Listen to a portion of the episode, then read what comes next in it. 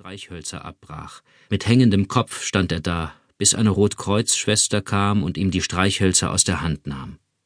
Nach zwei Zügen, die er lange mit geschlossenen Augen in der Lunge gehalten hatte, stieß der Arzt ein paar Wortfetzen aus und taumelte zwischen den blutigen Liegen davon.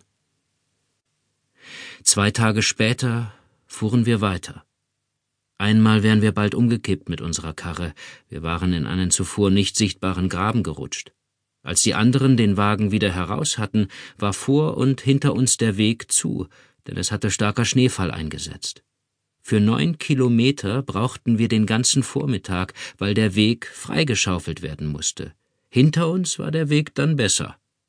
Aber ich spürte jede Rippe im Leib. Auch auf der Hauptstraße war es schrecklich. Sechsmal mussten wir Deckung suchen gegen Flugzeuge, die uns mit Bordwaffen angriffen. Bei einer hastigen Bewegung ging die Wunde am Oberschenkel auf.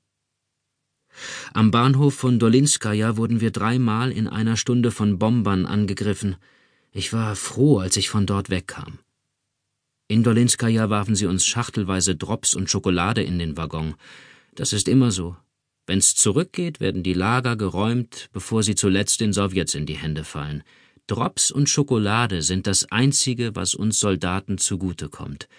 Sonst erleben wir nur Schreckliches.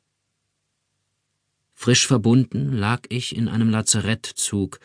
Der Zug stand meistens auf freier Strecke wegen des starken Verkehrs. Fünf Tage brauchten wir bis Prag und von Prag zwei Tage bis ins Saargebiet. Man sollte es nicht für möglich halten, dass man vom Osten nach dem äußersten Westen verlegt wird, aber das beweist wieder, wie klein das sogenannte Großdeutschland ist. Damit kein Frost in die Wunden kam, hatten wir im Waggon einen Schützengrabenofen. Mein Geruchssinn war wieder zurück. In der Wärme wirkte der Gestank von Eiter und Jodoform wie ein Narkosemittel. Ich pendelte zwischen vollständiger Klarheit und getrübtem Geist. Schlafen, schlafen, schlafen. Schmerzen? Ich solle auf die Zähne beißen, sagte der Sanitäter, das Morphium sei für die schweren Fälle. Immerhin bin ich kein schwerer Fall. Außerdem geht es westwärts. Die Schmerzen westwärts sind auszuhalten. Einige der Verwundeten in meinem Waggon standen bestimmt bald wieder vorne an der Front. Während der Fahrt nach Westen wurden sie vor lauter Freude gesund, was natürlich ein Fehler war und dann wieder das Gefühl, alles in meinem Kopf dröhnt und summt, und wieder glitt ich langsam hinüber in einen Zustand der Bewusstlosigkeit. Das Wimmern, das Stöhnen, der Geruch der unzureichend versorgten Wunden, der Geruch der verschmutzten Körper, das alles vermischte sich zu etwas, das für mich eine Essenz von Krieg ist. Ich versuchte so viel wie möglich zu schlafen, Fast alle im Waggon rauchten. Wer die Zigarette nicht selbst halten konnte, ließ sich vom Nebenmann helfen.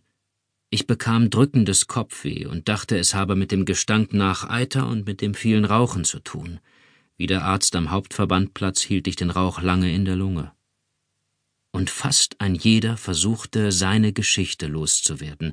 Vielleicht, wenn man die eigene Geschichte erzählt, findet sie eine Fortsetzung.